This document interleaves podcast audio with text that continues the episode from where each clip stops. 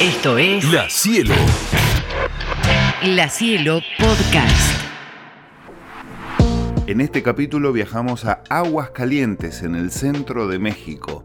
Allí nos encontramos con Federico Del Val. Con él conversamos sobre las diferencias entre Argentina y México en materia de inseguridad, de educación y salud. Pero también charlamos de cómo es para un cocinero trabajar para el paladar mexicano. Ah, come dulce de cajeta para matar la ansiedad de no tener dulce de leche, extraña las gomitas de eucaliptus y el gancia. Vamos a conocer la historia de este platense que anhela traer a su familia a su ciudad natal y así pueden conocer, entre otros lugares, el bosque y los estadios de estudiantes y de gimnasia. ¿Qué tal, Federico? ¿Cómo te va? Buen día a todos, muy bien, ¿ustedes? Muy bien, gracias por atendernos, ¿eh? Qué buena onda. No, gracias por la invitación. Bueno, Federico, que el mundo eh, de, de, por acá conoce, viste, lo más eh, conocido de México que son las playas, Cancún, qué sé yo, Distrito Federal, decíamos. Exacto. ¿No? Pero nada sabemos de Aguascalientes, que se llama el lugar que está en el centro de México, Federico. Exactamente en el centro. Es una ciudad chica para México, pero estamos hablando un poquito más de un millón de habitantes. Digo, no es muy turística y, y se dedica principalmente a la producción de guayabas, que es una fruta típica de acá. El de- la, la fruta de la canción, buscando guayaba andaba yo. Exactamente.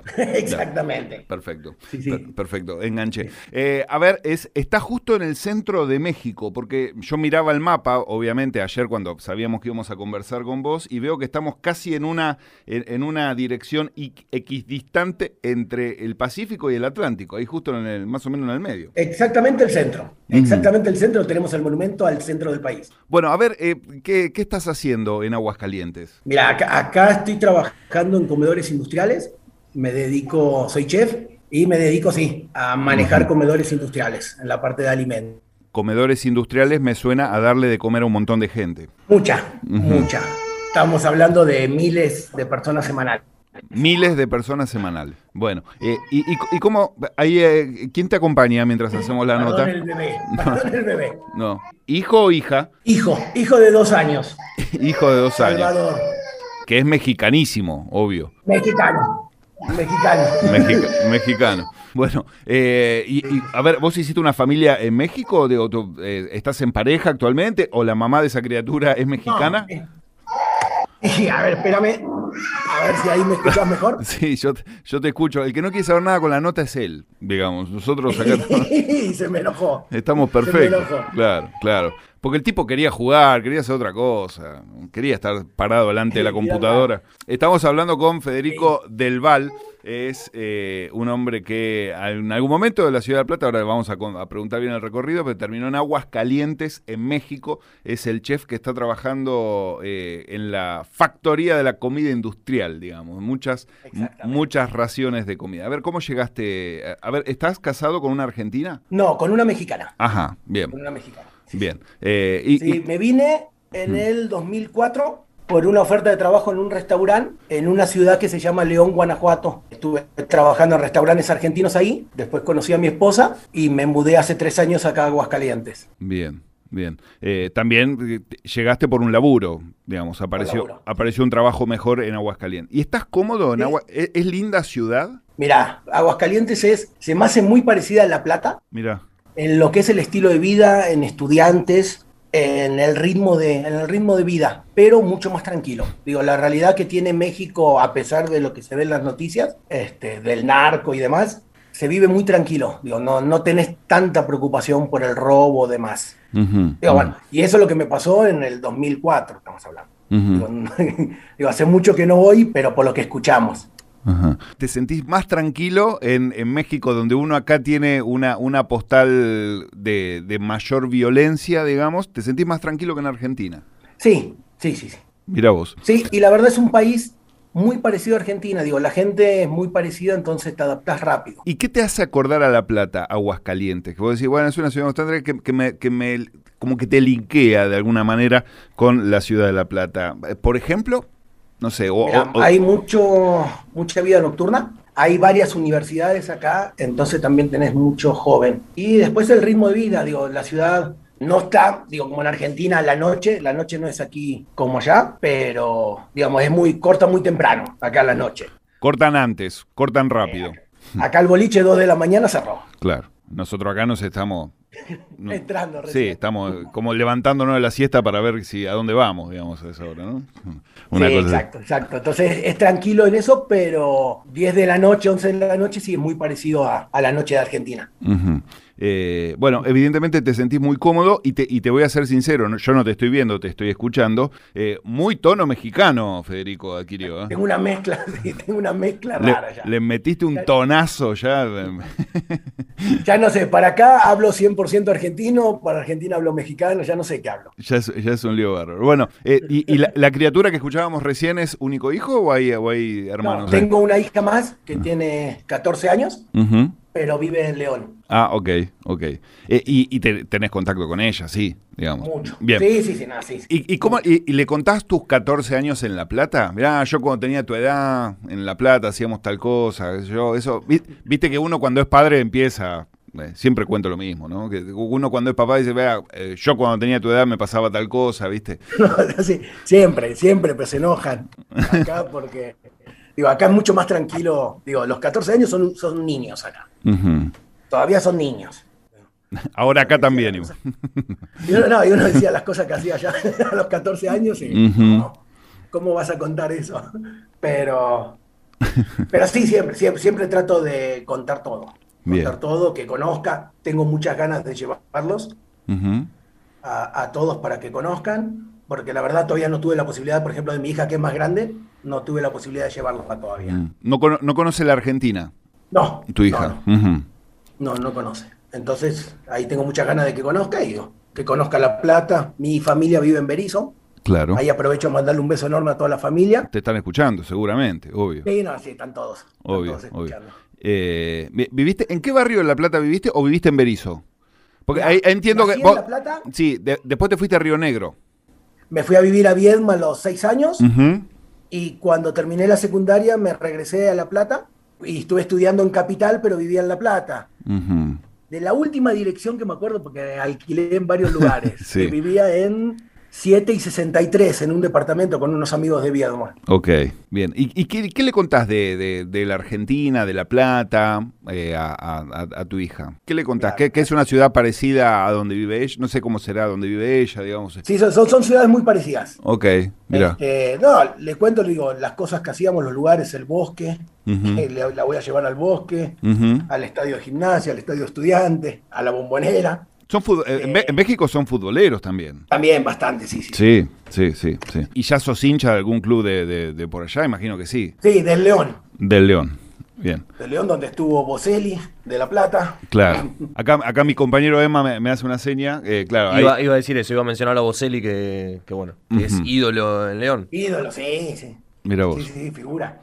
Mira vos. ¿Y te encontrás con muchos argentinos? ¿Hay muchos argentinos dando vueltas por Aguascalientes, por ejemplo? En Aguascalientes no. Mm. En Aguascalientes, la verdad, tengo muy poco contacto con argentinos, tengo dos o tres. Me acuerdo mucho de un futbolista que, que fue de la, de la década de los 70. ¿Y Aguascalientes tiene equipo propio? Eh, Sí, tiene el Necaxa. De Caxa. ¿Que, que está en, la, ¿En qué división? En la primera división. La primera, ah, no, menos. Sí, sí, sí. Sí, digo, no le va muy bien, pero está. Está, está, bien. Está. Sí, Eh, sí, está muy es bien. un equipo dentro de todo chico. Vos sabés, estamos hablando con Federico Del Val, eh, vive en Aguascalientes, en el centro, en el corazón de, de México, de, de la República de México. Cuando hablamos con argentinos, platenses que están dando vueltas por el mundo, aparece el, el- el trío yerba, alfajor, dulce de leche, como, eh, ¿no? Es, eh, allá, ¿cómo está para conseguir yerba, por ejemplo? No, yerba se consigue fácil. Bien. La verdad que sí. ¿Cómo se ha expandido el mundo? El, mundo yerba logró encontrar un hueco en el mundo y la verdad que, salvo en algunos, el otro día hablábamos con una platense que vive en África, por ejemplo, está medio complicado. Pero después, eh, la verdad que está bastante fácil de conseguir la, la- ¿Y dulce de leche? Dulce de leche no. Acá se consigue cajeta, Hmm, que es parecida al dulce de leche, pero se hace con leche de cabra. ¿Es lo mismo? Decime la verdad. No. No, no. No, no. pero es rica también, digo, y Ah, podés disimular un poco. La Nutella es rica, pero no es lo mismo. Digamos, ¿no? Son, productos distintos, son productos distintos. El dulce de leche Sí. nuestro es nuestro, punto. No, eso siempre, eso siempre. Pero lo podés disimular para quitarte el antojo. Y hablando de paladar, ¿qué extrañas? Hay alguna, qué sé yo, alguna comida de casa, algo. que- no, me pasó una vez, conocí a una persona que mataba por galletitas cerealitas, por ejemplo. Que me, me llamó como. ¿No? no, es que hay muchas cosas, muchas. Las, siempre digo los eucaliptus, Ah, las gomitas de eucaliptus me fascinan. Mirá, acá no las mirá, datazo, gomitas de esas me eucaliptus. fascinan. Vamos a vender gomitas Este- de eucaliptus en México que no se consiguen. Ojo, una buena. No, el gancia, el gancia no se consigue acá. ¿Un gancia con limón en la previa de una comida no existe? No, y traté de hacerlo yo casero y me salió Mm. horrible. no, no es lo mismo, ¿no? no es lo Sí. mismo. Y Y, después no, facturas, pero tengo la suerte de un argentino que, que las hace muy bien. Entonces cada tanto podemos comer. mira qué bien. El alfajor, hay veces que hasta los mismos supermercados los conseguís, pero no es, no es tan común. ¿El asado lo conoce? ¿En México conocen el asado, digamos? Esto que Y, y se venden cortes, parece, pare- es que lo que pasa es que la carne se corta distinto. No, claro, no es igual y se corta distinto, las dos cosas, ¿no? Sí, digamos, Hmm. podés pedir vacío, costilla, tirada asado, entrañas, Hmm. pero no saben exactamente igual, digo, es la alimentación y el tipo de carne. Claro, tipo. claro. Pero se puede hacer, digo, chorizos argentinos venden, Ajá. este, Mira. entonces también digo, te puedes hacer un asado. La morcilla no se consigue, por ejemplo, eso sí, ¿no? Ah, son, son esas joyas que tenemos nosotros y que, y que, y que no saben lo que se pierde el mundo, ¿no? Desde ya. ¿Y qué, ellos qué comen? Eh, ¿Carne de cerdo? o com- pollo comen mucho. ¿Y cerdo? Sí, cer- cerdo es lo que más se consume. Digamos, acá es mucho la comida eh, guisada, casi todo son en guisos o con salsas a base de chile. Claro, claro. Eh. Sí, esa, esa, esa, la, la postal, eh, estoy pensando, una olla donde adentro hay algunos porotos, algunos trozos de carne, a- arroz, ¿no? Digo, eh, ¿no? Eso Siempre. El frijol y el arroz siempre para acompañar. siempre está, siempre está. E- Y eso es muy, tip- es muy típico de, de Centroamérica, ¿no? En, de- en definitiva, eso no es, no es exclusivo Exacto. del mexicano, ¿no? Claro. No, no, no es todo, digo, desde la mitad de Centroamérica hacia el norte hasta Estados Unidos es mucho el frijol frijol y digo, y más centro es el arroz. Claro. Por tu trabajo, ¿te costó eh, encontrar el paladar mexicano? Digo, porque para, para un tipo que se dedica a cocinar, eh, llegar a otro país, eh, si bien, bueno, Latinoamérica nos une y, y también es verdad, yo me acuerdo el año pasado hicimos algunas notas, México está mucho más cerca de la Argentina. De hecho, La Plata tiene varias taquerías. eh, y hay, hay un desembarco por ahí empujado por las corrientes de venezolanos, peruanos. Eh, pero la verdad que la comida mexicana ha tenido un desembarco fuerte hace ya bastante tiempo y, está. Pero ir a cocinar a México te, te costó, es un, fue un laburo complejo. Es difícil, es difícil más porque no estamos acostumbrados al picante Ujú. y ponerle el punto del gusto mexicano es difícil. Es difícil porque no, no lo puedes comer. Y después de 17 años todavía no lo puedo comer bien. Todavía no le enganchaste el tiro al, al picante mexicano. No, como poco picante, pero no, todavía a comer como un mexicano no puedo. Entonces esa parte es la que más te cuesta darle en el punto del gusto de la gente. Claro, claro. Y después es la cocción del arroz, que es totalmente distinta al argentino, aunque parezca uno de los platos más pavos, sí está difícil, sí está difícil prepararlo. Federico, ¿hay inflación en México? Hay, pero poca. No está tan fuerte como en Argentina. Acá el tema de la inflación, la economía en general, el desempleo, la inseguridad, eh, son los temas. ¿Cuál, ¿Cuál es el tema que más preocupa al mexicano allá? La inseguridad es una, pero estamos hablando de la inseguridad, eh, es vista desde otra forma. Eh, acá el tema de drogas, narco, sí es fuerte, pero no es tanto con, vamos a decir, con la gente normal o con la gente que no está metida en el tema. Digo, acá vas a ver muertes y muchas diarias, pero la realidad es entre, entre grupos o con la policía, no es tanto con la gente, a lo sumo que tengan la mala suerte de estar en el lugar no indicado. Entiendo. Sí. Entiendo. Sí, hay una violencia extrema que está situada en el tema narco, digamos, está focalizado ahí. Sí, sí. ¿Y la economía es un problema? ¿El empleo? ¿Hay, hay mucho desempleo, no sé, en una ciudad como Aguascalientes, por ejemplo? No. Se- no. No, no, no, y la economía en la realidad es muy estable. Digo, yo en estos 17 años no hemos tenido un, no sé, un problema económico fuerte. Y aumentó, por ejemplo, bueno, ahora el desempleo creo que aumentó en todos lados con el tema de, La pandemia, ¿no? De la pandemia, pero ahí está, digo, eh, Aguascalientes está como reactivándose, digo, bien, y es uno de los estados que mejor la soportó. ¿Cuánto es un sueldo promedio Más o Son- menos.